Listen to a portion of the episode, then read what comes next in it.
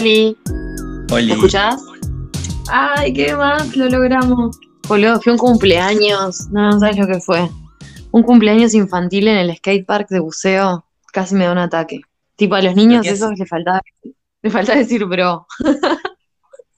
Ay, no. Demasiadas redes sociales. Como con remeritas de Trasher, ¿viste?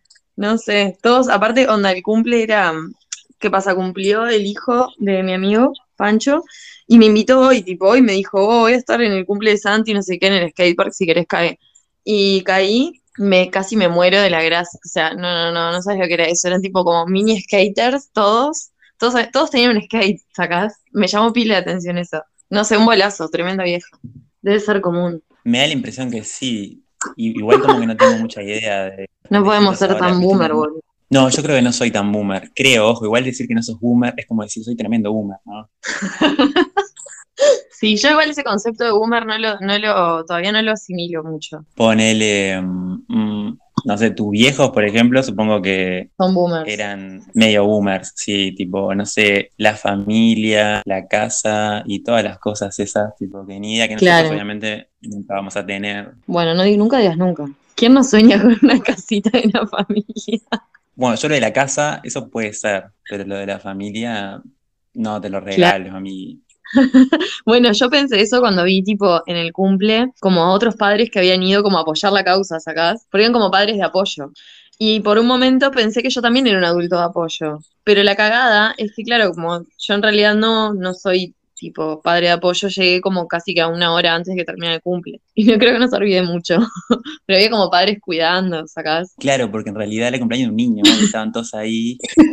Bueno, hay que cuidar de que no muera ninguna de estas bendiciones. Exacto, exacto. Y me llamó pila la atención que tipo las únicas dos niñas que habían eran porque eran hermanas de, de otros varones del cumple, ¿viste? Ay, mira, ahí me escuché yo con un poco de delay. Ah, porque yo estoy sin auriculares, vos estás sin auriculares también. Sí, eso que tiene que ver. O sea que puede ser que, que cuando quedamos en silencio, el micrófono ese agarre el audio del parlante. Ah, Ahí va. Me pasa que tampoco sé si mis auriculares encaran mucho, como no sé ni siquiera si tienen micrófono. Ay, soy tan boomer, perdón. Sorry. Yo tengo el de la computadora, pero la verdad que Sos gay. mucha usarlo. El único juego que estoy jugando ahora es en el teléfono, y igual es un juego medio gamer, tipo, me siento como que volví a, ¿Cuál? no sé. Yo me quedé en el Candy Crush. Ah, bueno, yo nunca jugué a Candy Crush. Es como un juego muy de madres ese, ¿no? Claro, ahí va, bueno, me siento una madre boomer. A ver, ¿a qué estás jugando? Ay, me da un poco de vergüenza. Estoy jugando a League of Legends. ¿Conoces ese juego? Ay, boludo. No, no, no, este fue un tema de conversación en el cumpleaños Skater. Claro, porque salió la versión móvil del juego. Ah, los niños están preocupados, me explicó uno de qué se trataba así. Y no entendiste un carajo, me imagino, ¿no? Y no entendí un carajo. Me dijo, son como macaquitos que tienen un. ¿Cómo fue que me dijo? Un reino o algo así. Ah, no sé, estoy tirando fruta, no entendí mucho. Como que tenían armitas, no sé. Porque a todo esto, como que el niño era lo suficientemente grande para que la gente le regalara plata.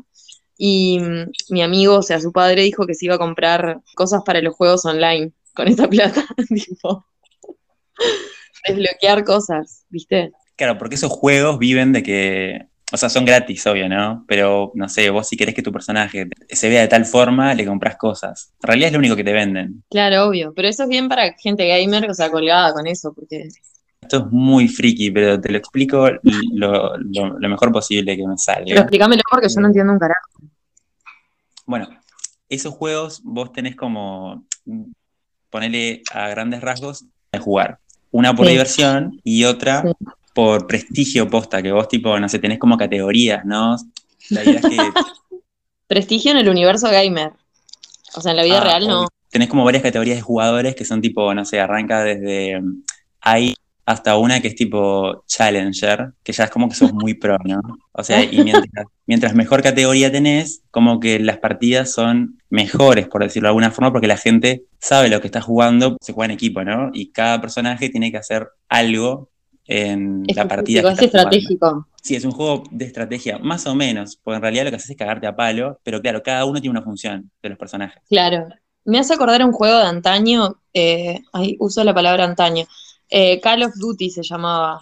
Me acuerdo que mis compañeros del liceo estaban pirando con eso. Te hablo hace 10 años, ¿no? Claro, yo creo que nunca lo jugué mucho, Pero claro, cuando League of Legends salió, toda la gente que conocía estaba jugando y, y medio que si no jugabas, este, te estabas perdiendo de algo. Y nada. Claro.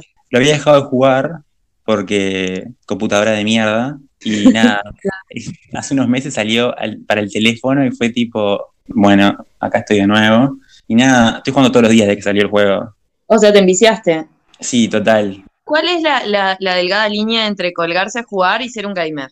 Nada, esto es muy prejuicioso, pero supongo que tenés que participar de la comunidad, que viste que es tipo ver streams, comprarte una silla, arre, invertir en unos auriculares. invertir en unos celulares muy chetos, unos teclados que brillan, eh, pagar en los juegos. El merchandising de los gamers. No, boluda, ¿sabés lo que sale? Tipo, no sé, para comprarte un aspecto, viste, de los personajes, vos tenés el personaje con, así como se ve normalmente cuando lo compras gratis, pero vos le vas comprando como distintos aspectos. Cada personaje tiene, no sé, tres o cuatro aspectos. Hay unos que son medios pedorros y otros que son tipo muy chetos. Pagás tipo, mm, creo que eran 100 dólares por mil créditos o algo así, y las skins caras te salen tipo, no sé, mil créditos, más o menos. Wow, carísimo. Es medio caro.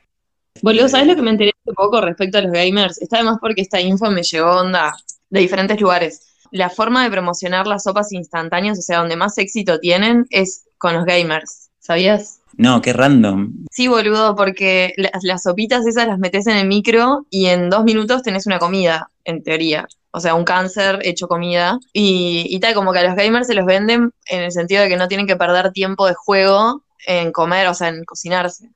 Y hay Ay, no. publicidades específicas de, de sopas eh, rápidas para gamers. Qué manijas, pero gamers, o sea, gente de qué edad hace eso. Y de mi edad, supongo 26, 27, ¿no? O más grandes. Debe Wow. haber gamers viejos. O sea, no me imagino cómo decís, wow, eh, no tengo tiempo para cocinarme porque estoy jugando. Bueno, hace años había salido la noticia de que un chino se había muerto por estar 24 horas sin parar jugando un juego en la, en la PC. Bueno, sí, puede ser. Yo me acuerdo cuando era más, más pendejo, tipo, no sé, 17 años. Bueno, mentira, acá hasta los 20 lo llegué a hacer algunas veces. Arrancaba a las 10 de la noche a jugar y terminabas a las 7 de la mañana acostándote a dormir, tipo, muy manija. Claro. A mí me pasaba eso, pero con Facebook. Me habían puesto horarios mis padres. Ya era grave la situación. Claro, para que no me timara, boludo, porque el otro día tenía que ir al liceo y caía toda hecha mierda por estar en Facebook. Re saqueada de Facebook. Buenísimo.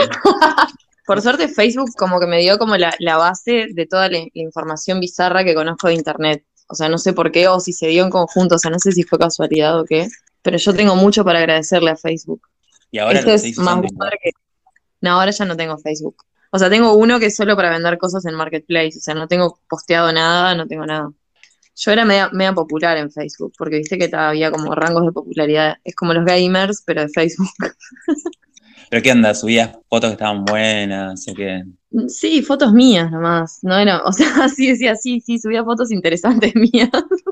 No, no sé, tipo, tenía como, como un séquito de gente que me seguía. Era como una influencer, pero de Facebook y de un pueblo. Claro. O sea, tan más este bizarro y terraja no puede ser, pero, pero bueno, pasó. Mirá, así que estamos hablando con una influencer de Facebook. Era un influencer de Facebook, eh, es más, me cambiaba el nombre y me llegaban solicitudes de relación, que era como un montón, eh, de, de perfiles, de, o sea, de gente que yo no conocía. Wow, otro influencer de Facebook me mandó una solicitud de relación, gente que jamás en la vida iba a ver, ¿no? Las redes ¿Eh? están como llenas de panceros, ¿no? Sí, sí, pero en Facebook se, se exacerbaba todo eso, era como... Porque ta, tenía un rango de edad tan grande, era como lo podía usar gente de 0 a 80 años, no sé. Claro, sí, incluso hay, hay gente que piensa que, o sea, Internet es, Sí, mis padres. no hay nada más allá de Facebook. Incluso, o que WhatsApp no es Internet, son mensajes de texto. Eh, Pero a veces es una cabeza re tipo mis viejos, supongo. Me acuerdo que, que mi padre entendía de que la publicidad de Facebook era algo que le mandaban a él, ¿entendés? Como específico para él.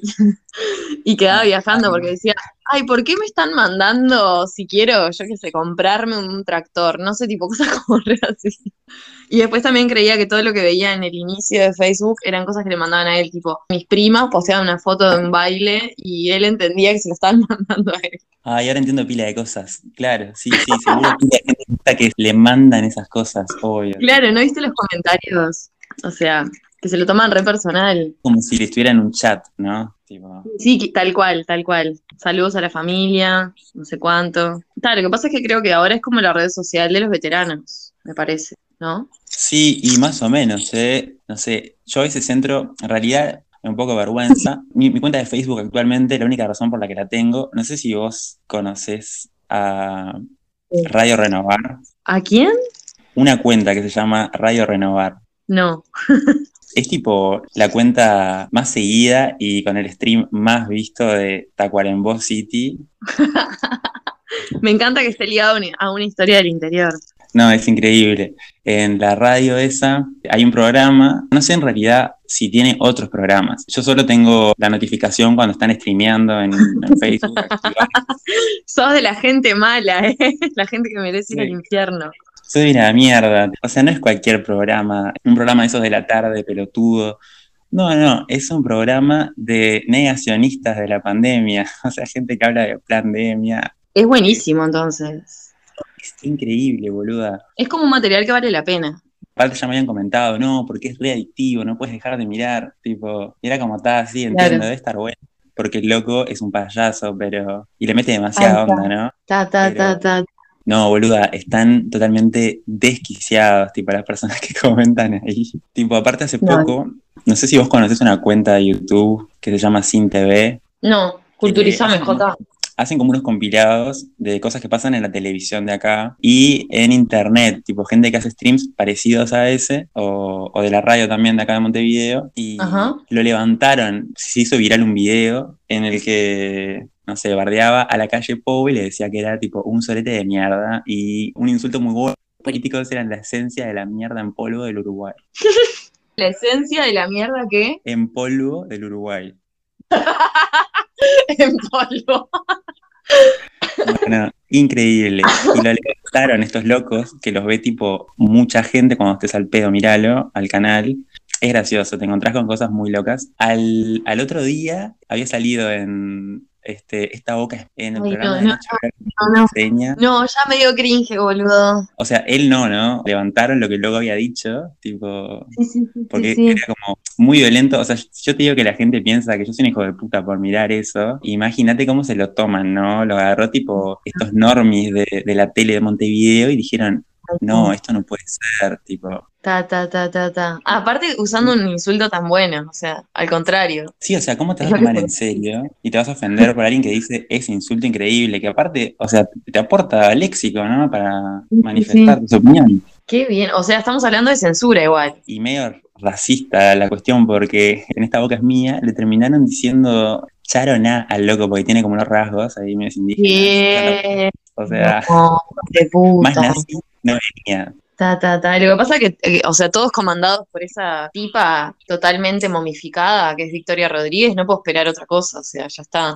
Esa loca es lo más sano que tiene ahora el programa ese porque el panel son cuatro viejos. eh, Cuatro viejos Ta, blancos. ta. O sea, se volvió tipo polémica en el bar, una cosa así. Creo que se dieron cuenta que era eh, lo que la pegaba y ahora todos los programas tienen tipo cinco tipos. Repulsivo hasta, o sea, ta, ta. No, yo por suerte no tengo televisión, entonces esas cosas no me entero, pero bueno, gracias a no tener televisión y no enterarme de esas cosas, que eso está bueno, también me pierdo de, nada, de no ser una boomer, ¿no? Claro, porque si no estarías mirando esa basura. Claro, pero por lo menos habría cosas de, yo qué sé, vos me hablas de esto, yo no tengo ni idea.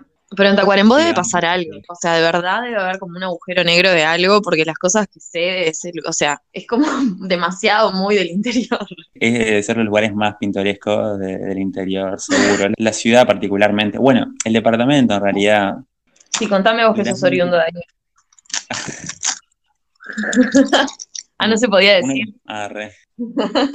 Pará, quiero volver a eso porque me faltó como algo muy loco de, con- de contarte de Radio Renovar. Es que el tipo Sí. este que hace el programa estaba militando durante las elecciones pasadas a Manini Ríos. Ay, ta, ta, ta, ta. rompió con Manini Ríos después de que arrancó la pandemia porque dice que el loco todos sus ideales los vendió y que están tipo haciendo un genocidio con la población y que se están llenando los bolsillos y no sé qué, y toda una conspiración re densa. Entonces el loco se separó. ¿Y con quién está ahora? Con Salle. No, cancelado. Tipo, consigue llamadas exclusivas con Salle y hablan tipo No, horas en stream Yo me enteré hace poco de la existencia de Salles, tanto es así mi, mi desvinculación con, con la realidad bizarra de mi propio país. que me enteré hace poco de quién era Sasha y tal, tipo, ahí piré, boludo, me mostraron un video resumen y quedé flasheando con ese loco, o sea, no, no lo entiendo, te juro que me dejó descolocada. No sé si bancarlo o mandarlo a la mierda. En, un principio me dio como mucha gracia, fue lo primero que me, me dio como risa lo que estaba diciendo, ¿viste? Después por momentos dije, mira, qué buena respuesta que dio, o sea, como admirable cómo se la mandó a guardar un periodista, ta. Y después tipo decía unas animaladas que era tipo, vos de verdad este tipo le da la cara para estar diciendo esto públicamente, o sea, interrumpió un acto político tipo protocolar, político no, es como gubernamental, digamos, del presidente, y tuvo que ir el presidente a decirle, vos, please, vamos a empezar. tipo, Ah, como que el loco desaforado con un micrófono, no sé, no sé, me pareció surreal. me acuerdo, eso fue cuando fundaron como el Ministerio de Medio Ambiente o algo así. Era tipo en una plaza Eso. pública y él estaba como con una manifestación. Claro, con un altoparlante, ¿no? Y que le dijo Ah, como, bueno, sí, yo voy a estar hablando hasta que empiece el acto, cuando empiece el acto me callo la boca. Medio que le contestó así nomás, ¿viste? Pero fue la calle Pou, o sea, Sí, de frente. fue la le calle Pou, sí. Ah. Se dio vuelta y le dijo como, oh, le hizo como un gesto como, oh, vamos a empezar el acto. Tipo con la manito, ¿no? Sí, Fue eso, cuando hicieron el, el Ministerio del Medio Ambiente y tipo, no sé, a la semana arrancaron las obras de UPM, tipo, son unos rancios, no pueden más. claro, claro. Igual me gustó eso que dijiste manitos, o sea, me gusta vincular a la calle Pou como con adjetivos de chiquititos, tipo manitos, pelito, ¿no? ¿No te parece? Que reda. Es porque es chiquito el chiste, ah, re. Es como un nenote él, sí, es como un nenote. Como que nos gobierna un nene grandote. Sí, claro, un, un niño rico, tipo, medio hijo único ahí. Ricky Ricón, que tiene O sea- tipo una, no sé, una cancha gigantesca de tenis en la casa y a los tres metros una piscina olímpica y a los tres metros un salón de juegos gigantesco. Como que me imagino así, no sé. Y él andando en un buggy, no sé, ni idea, en el patio. Sí, obvio, tipo, en un, un carrito de golf, Claro, ahí va eso. que va en helicóptero a todos lados, que hace ¿De qué se surf. trataba la película de Ricky Ricón? Exactamente, porque yo solo me acuerdo de tipo de esa opulencia y del niño ahí y tal, y no me acuerdo de qué, de qué iba. No me acuerdo, ¿qué tantas tramas puedes hacer con un niño rubio rico? No sé, hacer que se quede solo de vacaciones en Nueva York. Ay, no, mi pobre angelito no era rico igual. Clase media. Iban a ir todos a pasar Navidad a París, tal, ni aunque vivan en el medio de. Claro, en el centro de Nueva York no eran pobres, me imagino. Igual no me acuerdo si ellos eran ingleses o eran neoyorquinos. No recuerdo eso. Pero mi pobre angelito igual tenía tremenda casa, ¿no? Tremenda casa. Y los chorros eran tipo. Para mí, o sea, a mí lo que me pasó fue que los chorros, o sea, generaron en mí la imagen de chorro. ¿Entendés? Yo pienso en un chorro y pienso en ellos. O sea, mi apariencia delictiva es la apariencia delictiva de los chorros de mi pobre angelito. Un- unos tipos de 40 años medio indigentes, ¿no? Claro, como que forjaron mi concepto, sí, sí. O sea, si yo Sí, sí, tuviera que decir quién es eh, apariencia delictiva, no estaría distorsionado, creo, según ellos, porque ta, serían todos parecidos a los ladrones de mi pobre angelito. ¿Y quiénes son las víctimas? Obvio, la, la- la gente rubia, tipo rica. Obvio, que vive en un condominio, sí. Pobres, los van a robar. Sí, sí. Igual, igual estaba como interesante esa, ese contraste, ¿viste? Porque era como tan exagerado. Bueno, era eso, eran unos estereotipos, qué sé yo. Claro, el viaje de la película era que te distraía de, de esos estereotipos porque, nada, era como una película de, de golpes y armar trampas y no sé qué. Claro, ahí va, era como de torpezas y, y habilidades, no sé. Claro, era tipo Tommy Jerry, pero con personas. Sí, algo así. Y tenía como su parte emotiva, ¿no? Porque el niño era como súper encantador, o sea, así lo que tenía, era como Daniel el Travieso. Medio como que se generaba eso, ¿no? En esas películas de los 90. Un niño que era medio infernal, pero que era encantador. Onda Bart Simpson. Sí, había muchas películas en esa época de niñes, tipo. no- era Harriet la espía, puede ser, que era otra que estaba ahí. Ay, no, eso no lo llegué a vivir. Harry el espía. Harriet la espía, ¿no te acordás? Ay, no. Me acuerdo de Matilda, me acuerdo de Eloísa. ¿Te acordás de Eloísa? Que vivía en un hotel. No, esa no la tengo, no me acuerdo. Ah, es buenísimo. Eloísa estaba de más. Era como una niña pobre que vivía en el hotel. Ah, no sé si era pobre, pero vivía en un hotel. ¿Era una película o era tipo una serie? Era una película. Yo no sé si llegó a ver dibujitos de Eloísa. Capaz que sí. Claro, porque también habían dibujitos de todo, ¿no? Claro, eh, salía la versión película. Eso estaba bueno, porque por lo menos tenías como más presente, no sé, ese universo, yo qué sé. Sí, Ahora ves una película y te olvidaste de los personajes, te olvidaste de todo, o sea, no lo estás viendo constantemente. de muy pocas cosas dicen, bueno, esto, estos personajes rinden para hacer algo más. Bueno, pero me pasó, por ejemplo, hace poco que estaba viendo Los Jóvenes Titanes, viste, de DC, que empezó siendo un anime chino, que estaba bueno. Después fue la versión en, en dibujito convencional de ahora. Y ahora es una serie de Netflix. Y la verdad es que fa, fue como una degradación, sacás, de, de toda la historia, de todo. O sea, el anime estaba re elaborado y esto era como despojo de un despojo de un despojo. La serie esa, el, el live action, es tipo lo peor. Sí, sí, sí, total. A mí me dejó la impresión esa serie de, de los titanes, como que en definitiva ya no les importa ni la historia ni el contenido, eso ya está claro. Como que fue como un, ahí una demostración de, veías como cosas bellas o cosas como muy elaboradas a nivel técnico y después de contenido cero. No sé, ta, tampoco era algo para que tuviera el contenido, ¿no? Superhéroes. Pero ta, los diálogos eran re pobres, no sé. Yo vi la primera temporada y arranqué a ver la segunda, pero me acuerdo que tenía como algo que del capítulo primero al último, la gente que hizo esa serie daba la impresión de que iban tomando decisiones al vuelo, no sé, cambiaba la intro o que no sentido más adelante, tipo, se olvidaban de algunas tramas. Tal cual, tal cual. Pero ¿sabes qué fue lo que me pasó con esa serie? Esto era lo que te iba a decir. Que igual a pesar de ser una mierda, eh, me dejó como el vacío después de que terminás de ver la serie, viste, que estás como un par de días como en una, que me pasó lo mismo. Y yo dije, ¿cómo me puede estar pasando esto con esta serie de mierda? Como que por unos días no quise ver series, viste, me quedé como pensando en el final abierto. Invertí pila de energía, como la vida misma, invertí pila de energía por esta mierda. ¿Estás mirando ahora o viste la temporada 2 o algo así? La terminé, boludo, la terminé en una semana. Me colé a Ah, mirar esa felicidad. Todos los capítulos, ok. Sí, sí, sí, miré todo. Y ta, y dejé en ¿Y qué- stand-by con L una que estaba viendo para ver los jóvenes titanes, un bolazo, pero necesitaba como des- desenchufarme un poco de, de algo tan complejo. Estaba viendo Dark. Igual, o sea, complejo porque es insoportable mirar esa serie. Claro, O sea, complejo porque al final no se ve nada.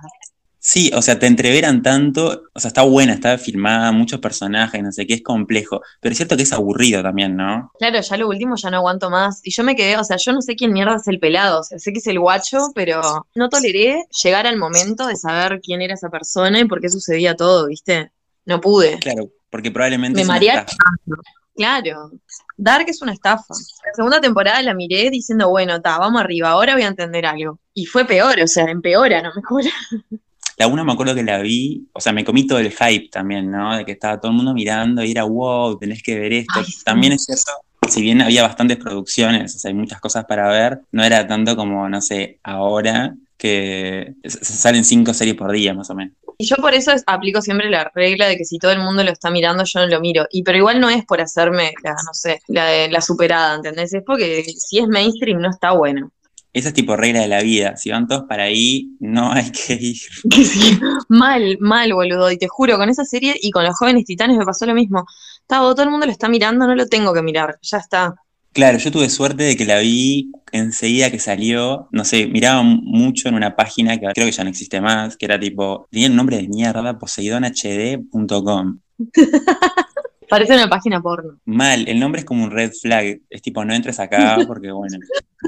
Pero en realidad la página e- era muy buena. Tenía todo y se actualizaba todo el tiempo. Cuando salió Titans, que no me acuerdo por dónde la habían sacado, porque después Netflix la compró como al, al año y medio o algo así, la compró Netflix y la empezaron a pasar ellos. Ahí va. Y es cierto que eso que, eso que hablábamos igual de que los tipos parece que van tomando decisiones a la carrera, también te da la impresión como que le estaban metiendo tremenda onda, porque era tipo, si este proyecto no sale, este, bueno, nada, nos quedamos sin laburo. Claro, sí, ahí va. A mí me dio la impresión que era medio clase B y, y no tanto, no sé, como ahí en el medio. Como me pareció que tenía cosas interesantes igual, ¿eh? Y me pareció que estaban bien elegidos los perso- el personaje, ponele, de, de Chico Bestia, me pareció que estaba re bien elegido. Ta, lo que después me enteré fue que, tipo, Starfire era afrodescendiente porque eh, era como correcto ser inclusive. Hubo todo un bardo en internet cuando mostraron que tenían a Starfire negra, que la gente tipo le explotó la cabeza, dijeron, ¿cómo van a hacer Sí, esto? sí, sí. Sí, tal cual. Porque en la serie creo que es verde, ¿no? En la serie, eh, no, no es, es, es tipo, o sea, no, no es verde, tiene piel blanca. El, el que es verde es Chico Bestia. Bueno, Que el Chico Bestia igual también es asiático por lo mismo, como para ser más inclusivos. Ah, claro, qué viaje. sé. igual. Y ahí, ahí yo dije, ah, no, como que intentaron agarrarse de lo que pudieran para que, para que fuera aceptada la serie, ¿sacás? Sí, obvio, es que tiene todo, inclusión, violencia extrema, superhéroes, y Romance, tiene todo. hasta cogen y todos los superhéroes. Es verdad, es verdad. Entre sí, tienen como un conventillito de- ahí adentro también, de- en- tipo dentro de su grupo. Sí, claro, Starfire y Nightwing están ahí todo el tiempo. Sí, está, y hay otras historias ahí por detrás que tal.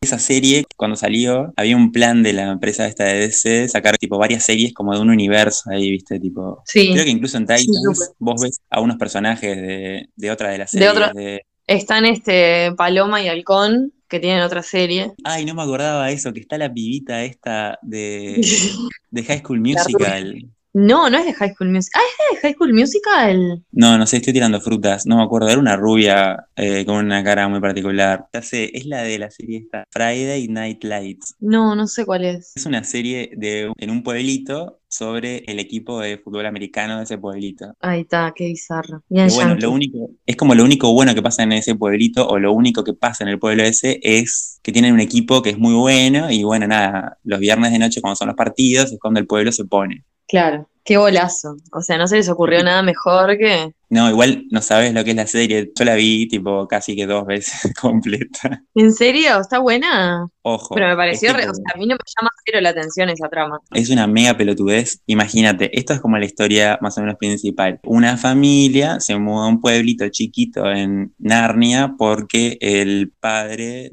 el padre, el hombre responsable de esa familia, tipo, consigue un laburo de coach del equipo de fútbol del pueblo. Ah, vos sabés que yo creo que empecé a ver. Seguro la re- conocés. Sí, me reemboló, ya sé si cuál es. Pasa que es un dramón, ¿no? Es, una, es la novela de las ocho yankees. Claro, está, es como un conventi de pueblo que no sé si. O sea, para eso visito Sauce. Ah, ese es tu lugar de origen. Ah, ese es mi lugar de origen. Te compadezco. Sí, sí, ya sé.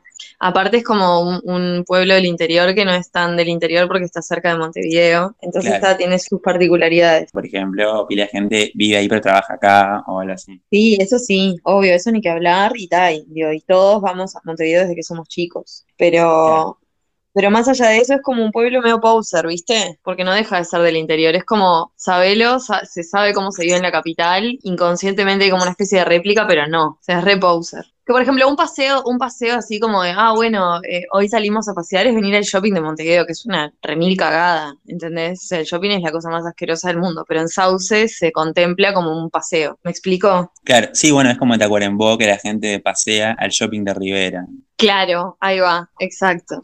La cosa más de pueblo que existe, tener ganas de ir a un shopping a gastar plata. Ir al Tipo, shopping, mal, mal. ok. Sí, sí, sí, sí, tal cual. Y bueno, nada, crecí ahí.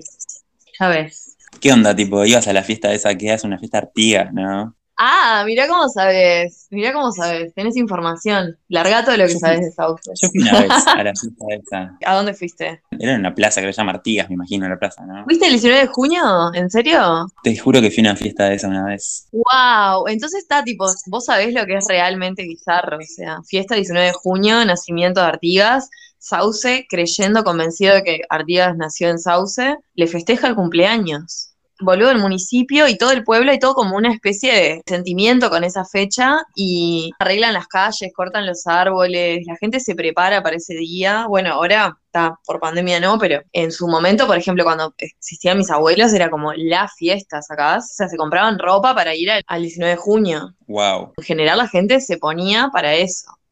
Se disponía a ir a la- al 19 de junio. Es tipo como Navidad, festejar el cumpleaños de alguien que no existe. Exacto, algo así, algo así, como la Navidad.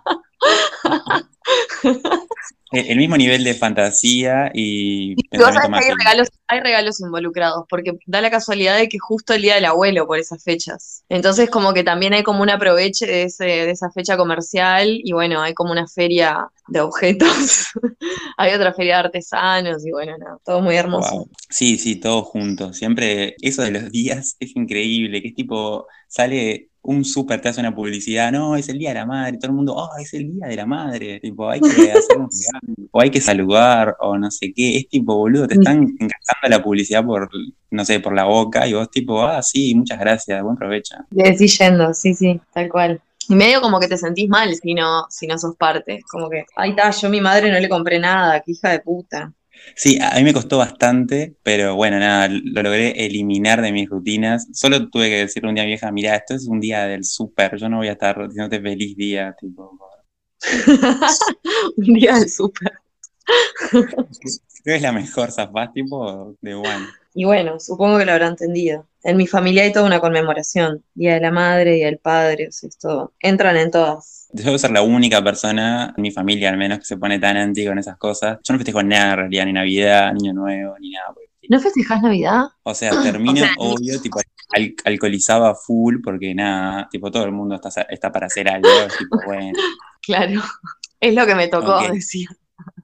Va para ahí. Claro, pero, no, cumplís con el protocolo navideño de, no sé, de ir a, la casa de un familiar o de un amigo y cenar y qué sé yo, regalos, cosas, no. Mira, las, las últimas dos fiestas, eh, por laburo en realidad, eh, evité las cenas, muy chill. La última creo que estuve incluso cuidándole la casa a, alguien y tipo cuidando el, que el gato no... Eh, artificial. Ahí está. Yo estaba ahí mirando una película, tomando un vino, tipo, y cuidando no, no, no. O sea, vos sos como, como una persona no judía que siente lo que siente un judío en Navidad. Increíble. No, igual tipo está bueno porque son pintorescos. Y el año nuevo anterior estaba cuidando la casa de alguien también.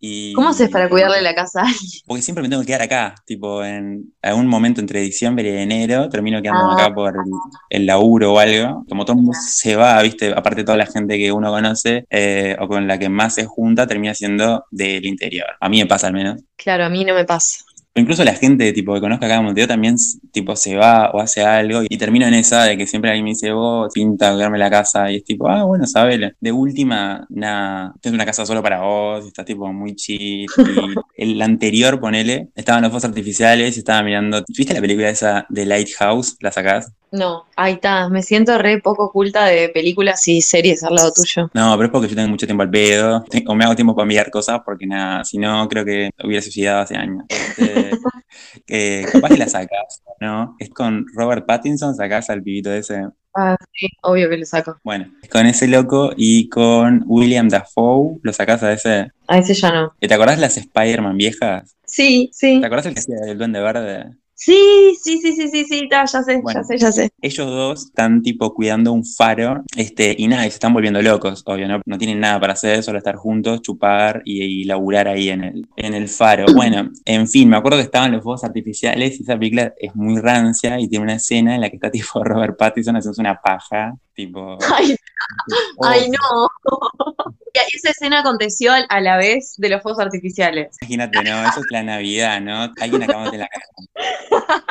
Ay, ta, ta, ta, ta, ta. No, muy bizarro. O sea, literalmente tenés las navidades más bizarras. Creo que más bizarro es ir a juntarte con tu familia y comerte cagarrón de charla que te quieres morir. Sí, bueno, no sé. Yo me acuerdo que la última navidad que fue medio como una muerte, o al menos para mi hermano y para mí, que vamos como, viste, a ir medio que obligados eh, por esa presión familiar. Y la caímos, estaban solo mis viejos, por general se juntaba toda mi familia, pero bueno, está nada. Este año, el año pasado fueron solo mis viejos y nosotros caímos ahí en la playa y mm, como que los super cerraban temprano y qué sé yo. Y ta, íbamos a hacer unas pizzas y mi hermano eh, le pidió a mi vieja la Coca-Cola para el Fernet, ¿viste? Y mamá dijo que no había comprado Coca-Cola, que había comprado pomelo, o sea, nunca entendió que era para un Fernet. Y mi hermano me dijo, no, Brenda, si no tomamos Fernet, tipo, no sobrevivimos esta noche, tenemos que conseguir una Coca-Cola ya. y está nada, salimos como ahí, ¿viste? A los tumbos a buscar una, una Coca-Cola. Bueno, al final este, terminamos comprando Pepsi. Re que le hacía toda la publicidad en contra. Pero mi hermano estaba feliz, me decía, Tata, por lo menos estoy seguro de que voy a embriagarme para atravesar esta situación, ¿viste? ¿En dónde estaban?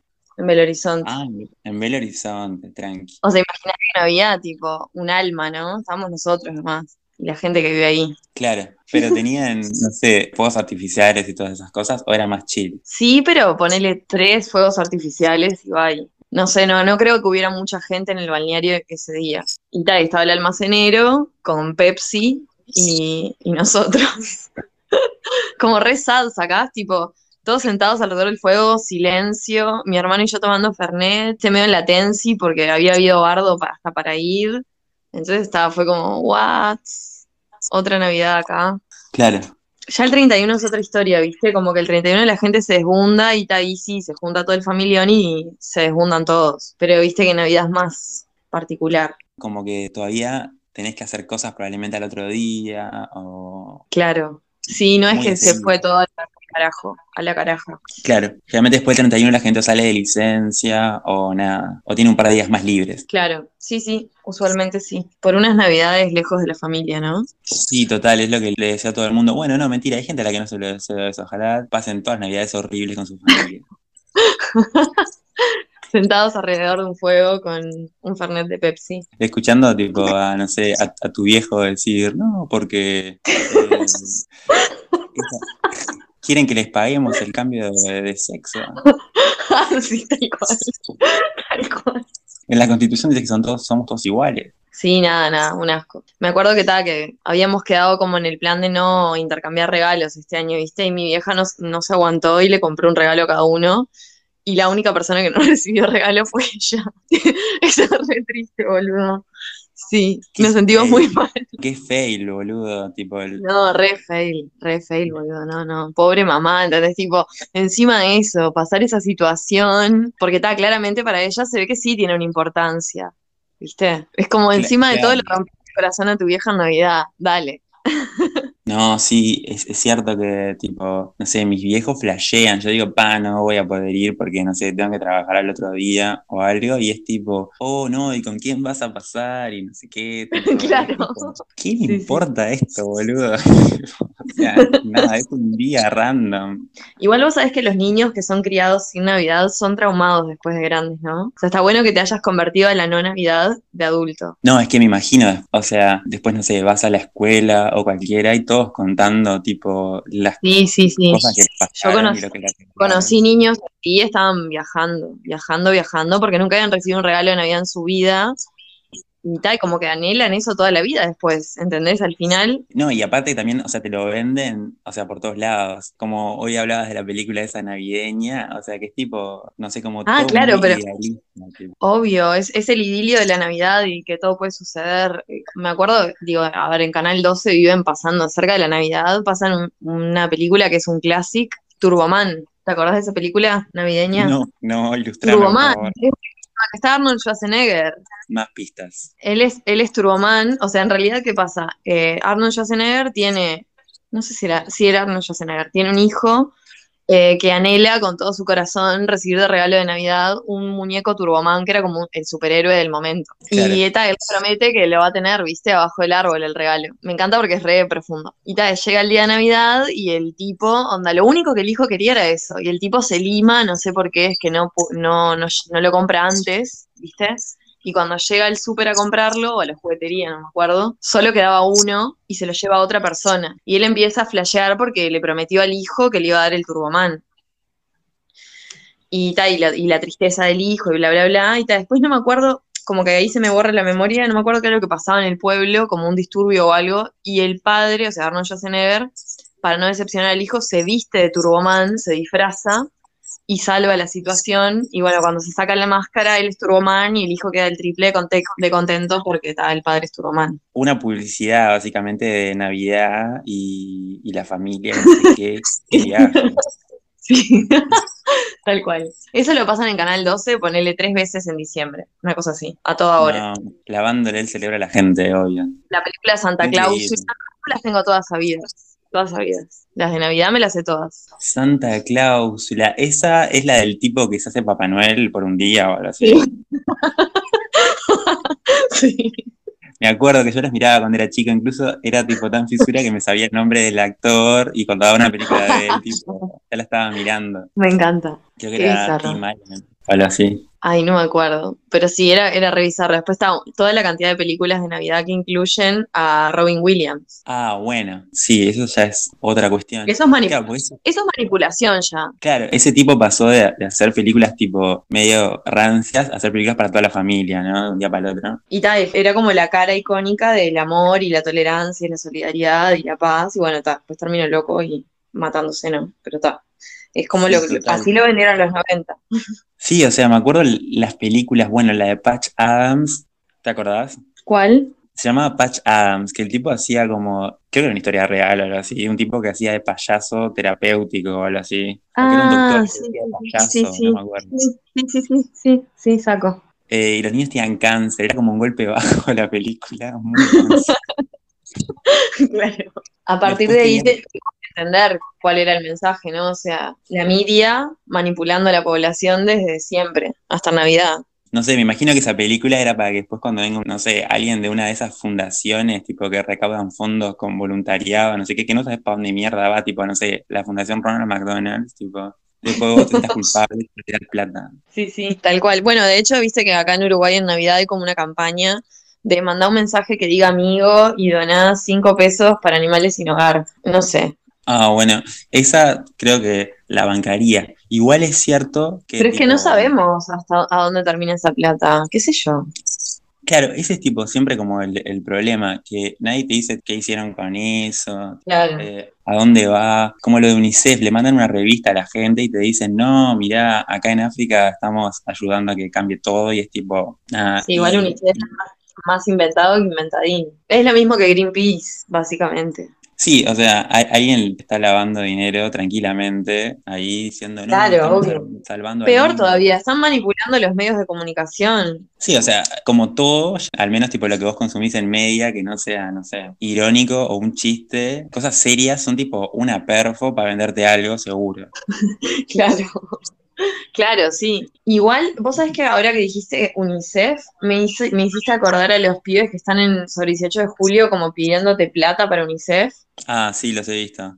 Pa, boludo, yo una vez fui a una entrevista de trabajo de, para laburar para ellos, o sea, yo no sabía que era para ellos hasta que estuve ahí, y le pagan dos mangos, y los pibes están tipo contra viento y marea intentando levantar fondos para UNICEF, pero lo peor de todo es que te hacen todo el verso, o sea, para que vos aceptes esa paga, te hacen todo el verso de que estás como contribuyendo, ¿entendés? Y que encima por generosos te pagan, tipo, una cosa así es. Claro, aparte de eso, eso que vos decís, de que vos vas a una entrevista de algo que ni idea qué puta es, porque tampoco te dicen. Claro, no, no, no sé, no- nada. Vos mandás y bueno, ta, te llama. Este, ponele que lo ponen algo como muy genérico, ventas, captación de socios. Pero tal, lo, lo más mal viajero es como toda la cabeza de que nada, que ellos están de más, de que vos en realidad laburás por dos pesos, pero prácticamente ellos te hacen un favor al pagarte porque nada, ellos hacen el bien, ¿entendés? Lo mismo que Médicos Sin Fronteras. Eso debe ser la cosa más cringe No, no, eso es creepy de verdad. planeta, boludo. A vos te han aparecido, me imagino, las publicidades en Instagram. No, ah, sí, me aparecieron, sí. Sí, sí. Que es tipo un doctor haciendo, no sé, nada, levantando el, el brazo con un algo en la mano y un, un bebé, un bebé negro acostado, tipo, en una camilla. Es buenísimo. O, Claro. Es como la publicidad, no sé si la viste hace un tiempo, estaba en las paradas de los bondis para que uses eh, cintas reflectivas para que andes, cuando andes en la bici, no, nunca las vi. que es literalmente una persona negra de noche con una cinta reflectiva. Ay, no, boluda. O sea, los creativos de la intendencia tendrían que ser despedidos, ¿entendés? No, o sea, yo no creer que le paguen a alguien para que tenga esa idea, la presente y vaya gente y diga, "Mm, me parece muy buena idea. O sea, el director de arte de esa, de esa campaña, ponele. Piensa en esa persona, ¿no? Ay, el que hace el casting, tipo. El que hace el, el que le explica al, al tipo lo que tiene que hacer y para qué es. Bueno, hablando de eso, no sé si vos has visto, pero eh, ya que estábamos en este tema de voluntariado y contribuciones para quién sabe qué, no recuerdo cómo es que se llama la, la organización, pero que lo que hacen es tipo, le dan platas a, a madres para que puedan tener los hijos. Ah, no, eso no me enteré. Ah, los que habían puesto como unos bebés eh, gigantescos en, en, la, en los estacionamientos de, de no sé qué. Ah, no, no, eso es otra cosa. Eso es otra cosa bastante más bizarra que esto. Esto es, es bizarro, pero como que nada, tiene ese viaje de estamos haciendo el bien. Yo la verdad me parece una mierda, pero imagino que la gente ve eso y dice, ah, no, están ayudando tipo a gente a que pueda tener sus hijos, tipo, sus hijes, tipo bien. Y nada, y, y te ponen tipo, ella es no sé quién, de, no sé, yo que eran todos, eran todos Tacuarembó por alguna razón. Y Ahí está, manipulación hijo. O sea, Y claro, una página o algo para que vos puedas aportar tu plata no me acuerdo cómo Ay. se llama. Y después de otra fundación, no me acuerdo cuál era, pero otra de niños de cáncer también me acuerdo haber visto, tipo, niños de cáncer, ni siquiera niños con cáncer, niños de cáncer, hecha de cáncer. Ay, ta, te recibiste de mala persona, ya está. Ah, no, cancelado. También en la misma onda, tipo, no, colaborar acá, no sé qué. Y es inverificable lo que sea que hagan esas fundaciones, tipo, no tenés Claro, obvio, no, se sabe que esto es una chantada, es como el pídalo ya, ¿entendés? O sea, es, es, eh, las, las organizaciones que te piden plata en Navidad y bueno, o qué sé yo, que te manipulan para pedirte plata, son el pídalo ya, es lo mismo. Claro, sí, es tipo, no, mirá, te vendemos este frasquito de pastillas que vos tipo te tomás una por día y eh, Exacto, sos sos la buena. fisiculturista a la Nos semana, donás ¿no? plata a nosotros, es la persona del año, es lo mismo que te, te tomas este frasco de pastillas y quedas siendo de 20 años, no sé. Sí, o sí, adelgazaste como, hasta quedar hecho una sombra. es como todo muy católico, ¿no? ¿Te sentís culpa de algo? Vení, confesate con nosotros, con tu plata y te salvaste, no sé. Obvio. Pero aparte piensa en la gente que puede entrar en eso, ¿no? O sea, gente como vieja, supongo. No sé, mirá que, o sea, vieja es como una mentalidad, ¿no? Tipo, como eso decíamos de gente que puede tener 10 años y ser un boomer. Claro, Eh, sí, bueno. Gente que seguro, tipo, va a misa, tipo, que come al mediodía con los padres sin falta, todo tipo de tradiciones que te puedas imaginar. Sí, inserte aquí sus tradiciones. Sí, obvio. Y una debe bizarro. ser participar de voluntariado para después poner en tu currículum, tipo, no, también Claro. Para que seas aprobado antes en la universidad privada. Claro, Opus todo, tipo, lo Opus Dei, sí, obvio, tipo. O esa gente, obvio, que debe estudiar en la católica así. Claro que tenés que ser bueno para estudiar ahí. Buena, buena persona. Sí, buena persona y con méritos académicos, ¿no? Ambas cosas. Bueno, ni que hablar. Y plata. Sobre todo lo principal es plata. Claro, sobre todo lo principal, pero si quieres una beca, ponele, imagino que te deben de pedir, tipo, no sé, te deben de Ah, preguntar, es, es casi imposible, sí. tenés que, tipo, mínimo, no sé, haber hecho, hecho voluntariado y tener, tipo, las mejores notas del planeta, más o menos. Te hacen hacer un examen re zarpado para que logres acceder a un descuento. Ni siquiera es la beca total. O sea, sobre la carrera que vas a hacer, me imagino. Mm, No entiendo bien de qué va en realidad el examen. No sé si es como de aptitudes en general de la vida o, o si es específico de la carrera. No lo tengo claro. Pa, peor todavía, aún es tipo psicológico, ¿no? Te preguntan Sí. ahí. Ahí va, me suena que tiene una parte psicológica. Te vas a ir gratis, mínimamente no estés loco. O no seas un marginal, básicamente. ¿Y usted qué opina de Dios? Eso te deben preguntar, te deben preguntar si tenés aires acondicionados en tu casa. Claro. Bueno, el Fondo de. Solidaridad también te lo pregunta, ¿eh? Claro, no, es cierto. En uno te piden que tengas más y en otro te piden que no tengas en. Exacto. Exacto. Tienen diferentes enfoques. El de la católica debe ser hasta con, no sé, tenés que estar mirando, "Mm, a ver ese color de piel, ese color de ojos. Claro, ahí hay una persona que, que detecta apariencia delictiva, no una persona como yo que lo relaciona con el chorro de mi pobre angelito, sino una persona de bien. Claro, obvio, si te ves rubio pidiendo una beca dices, "Mm". Puede ser, te dice. Ahí, ahí pasas el primer filtro y dicen, "Mm, puede ser. ahí, ahí puede ser, claro, igual te van a preguntar, ¿y por qué usted es pobre si es blanco? Claro. Y se van a compadecer de tu situación de pobre. Claro, Al sí, extremo de hacerte sentir mal a vos y culpable por ser pobre. Claro, obvio, para que te superes y nada, después, Claro. tipo, Y que aparte bajás una nota y una patada en el orto. claro, porque la beca te exige, obvio, que vos mantengas cierto nivel académico. Exacto, altísimo. O sea, si sos pobre tenés que esforzarte el triple, básicamente. Sí, obvio, como en todo, básicamente. Como la vida misma. Sí, sí, es como la, la universidad pública, es tipo, cualquiera entra, bueno, está, pero anda a terminar una carrera pagándote los materiales, Claro. los bondis, No, no, comiendo. no. y- Insufrible. O sea, obvio, vivís con tus padres, chill, pero si tenés que vivir solo, tipo, desde los 19, 18 años, Si tenés que laburar, ni te cuento. Yo todavía debo mi, mi pasantía porque cuando había que hacerla yo estaba laburando ocho horas. Y es como, dale mami, ¿en qué momento querés que haga una pasantía de ocho horas diarias más mis ocho horas laborales? ¿Y la pasantía la paga? No, o sí. Obvio que no, ni los boletos. No. Qué que ir de esclavo es- de diseñador o de alguna marca a coser gratis durante 80 horas. No sé si te acordás, hace unos años querían meter como unas pasantías laborales como del liceo, ¿viste? ¿Pagas? Eh, vos sabés que no me acuerdo si eran pagas, este, me imagino que no, si no la gente no hubiera hecho tanto. ¿No? ¿Cómo?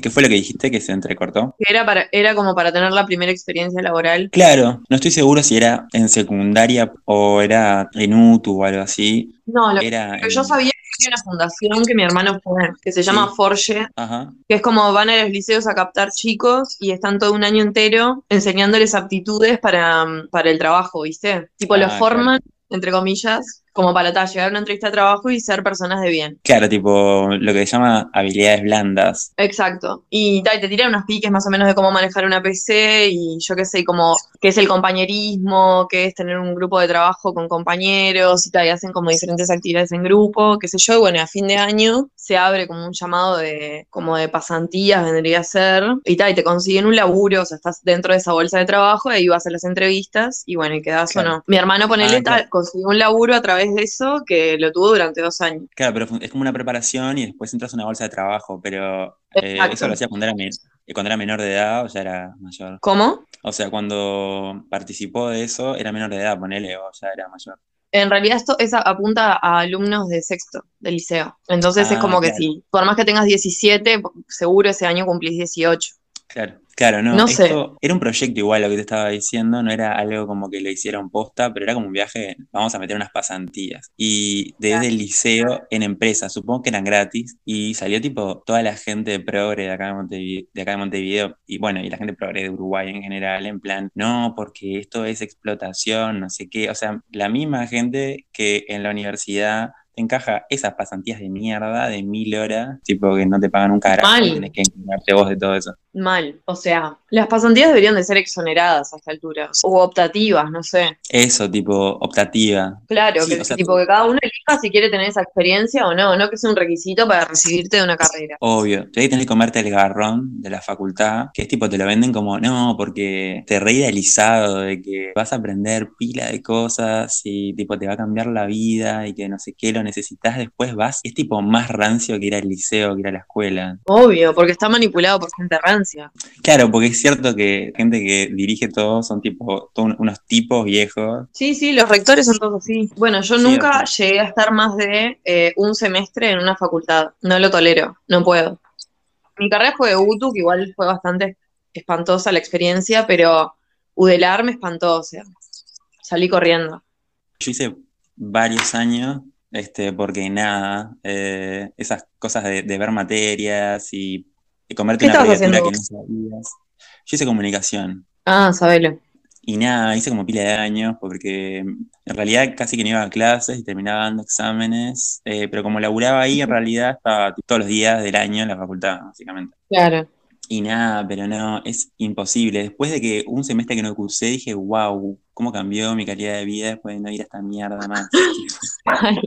Mal, boludo. Yo el año que fui, tipo, al centro de diseño casi me da un colapso mental, boludo. Ca- casi fallezco en las, en las escaleras de la Facultad de Arquitectura. En ese momento funcionaba ahí. No lo toleré, no lo aguanté. El centro de diseño debe ser tipo de lo peor de Es de lo peor. general. Es tremendo. Economía debe ser un poco más rancio, pero eso tipo, están ahí, creo, ¿no? Claro, pero los de economía, sabes que yo creo que nadie que esté en economía se cuestiona mucho la ranciedad de esa facultad. En el centro de Doble, claro. diseño caen algún, algunos confundides como yo, ¿entendés? Y la sufrís. Si caíste ahí de confundide, la re sufrís. Claro, la pasás mal, porque aparte la universidad te vende todo y bueno, esa carrera en particular es todo tipo, no, vamos a cambiar la forma en la que la gente experimenta las cosas y no sé qué. Sí, sí, sí, sí, sí, sí.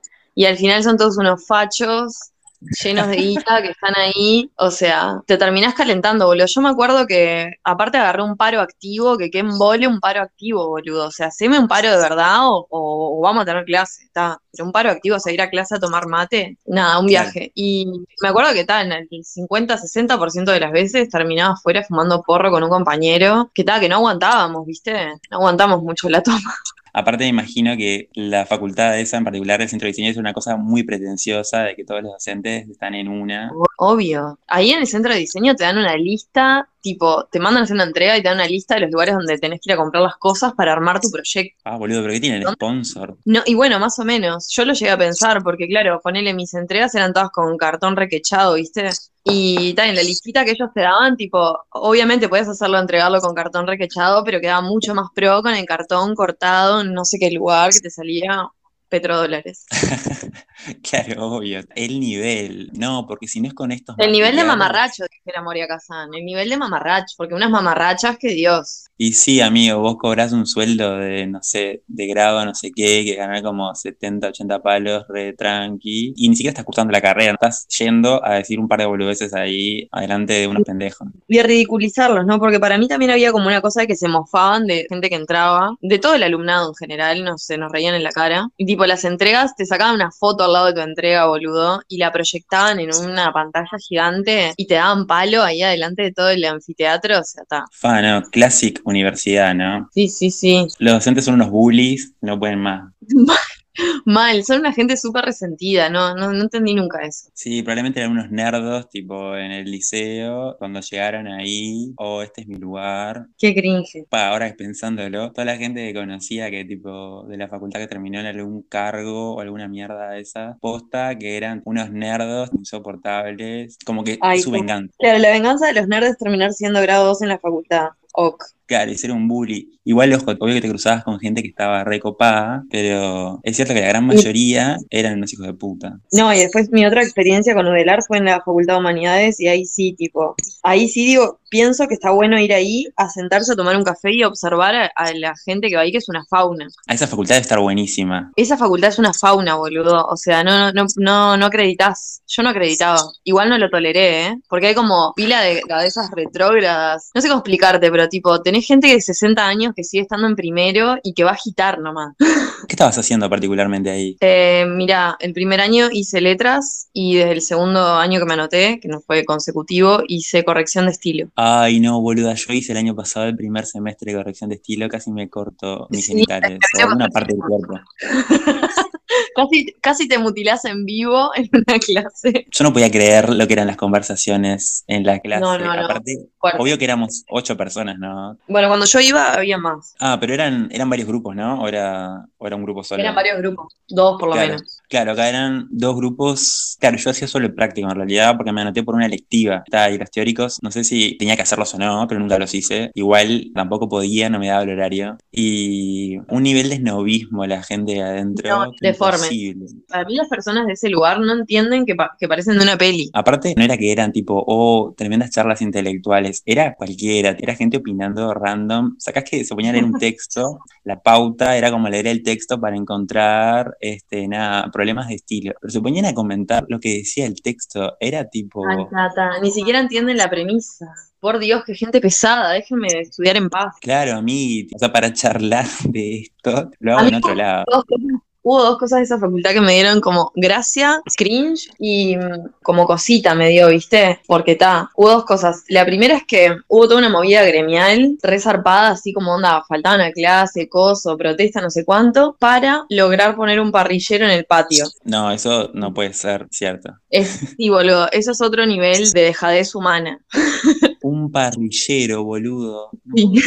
o sea, paro, coso, folletos, carteles, no sé cuánto, para un parrillero en el patio. Está. Punto número dos que me dio todo lo que te dije antes. Nada, un día estaba haciendo fila para entrar a un aula y me pongo a leer, viste, que tienen como una cartelería tipo plotter con la historia de la dictadura. Y como que las fechas las habían borrado, o sea, alguien se confundió mientras redactó el texto y escribió mal las fechas, viste, de, de inicio de las cosas, de muerte, de coso, y las borraron con correctores y la- las corrigieron con marcador negro, boludo. No sé si sigue estando, pero estaba colgado como exhibición corregido con corrector sobre el plotter. Aparte, un plotter, o sea, lo mandaron a hacer y nadie lo corrigió ni nada, y fue Exacto. O sea, aparte, el nivel de seriedad del tema.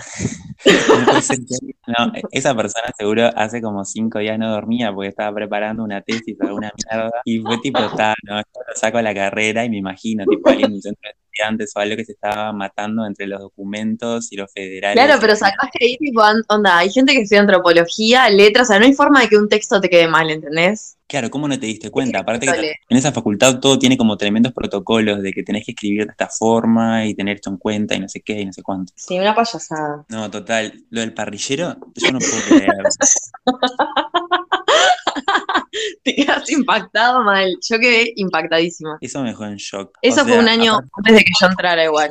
Ah, yo tenía un amigo que hacía antropología ahí y vino un día así, tipo, también en shock a contarme. Lo que quería hacer era, bueno, o corrección de estilo en realidad porque era muy cortito y, y seguro que conseguías laburo enseguida de eso. Era eso o filosofía, pero por cu- cuelgue nomás, ¿no? Claro, bueno, a mí me pasó lo mismo cuando, fui a anotar a letras, que estaba entre letras y filosofía, tal, al final decidí letras porque me pareció que tenía mayor inserción laboral.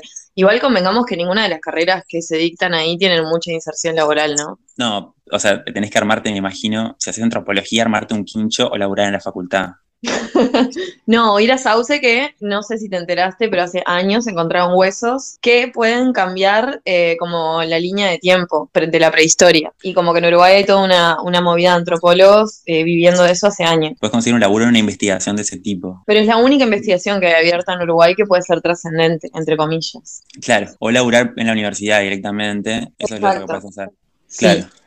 Y también eso que tenés que gestionarte, me imagino, los proyectos, porque si querés laburar de una investigación en la universidad, no es que te van a tirar, mira, tenés, hay que hacer esta investigación, tenés que presentar vos las cosas. Ah, obvio, te tenés que mover vos para todos lados, sí. Claro, sí, no sé, es todo un viaje como esa, ese, esa contradicción que hay entre, bueno, está, la educación pública, como que te ofrece un futuro, entre comillas, pero después está tan obsoleto lo, que- lo que ofrecen en la currícula que no sé, al final si te están haciendo un favor o te están condenando. Si dedicaste siete años de tu vida a estudiar algo y después tipo no conseguís laburo, En esa facultad el nivel de, exigencia es como muy zarpado. Eso que vos decías, de que hay gente que está en primero hace mil años, la gente demora mucho en, en terminar la carrera más del tiempo porque los trabajos son como muy extensos. Tenés que leerte mil cosas para terminar un trabajo. Claro. Humanidades es para hacer una investigación de humanidades, o sea, de, de la facultad, ¿entendés? El proyecto final de alguien tiene que ser eso, por favor, que alguien haga una tesis que se trate de investigar esa facultad. Me imagino que estudios sobre, no sé, lo que sea que pasa en la universidad o investigaciones, eso, no debe haber nada, porque claro, en realidad eh, son fue la gente que está tipo ayudando a que el mundo sea mejor porque son, están más educados. Claro. Sí, los intelectuales, algo así.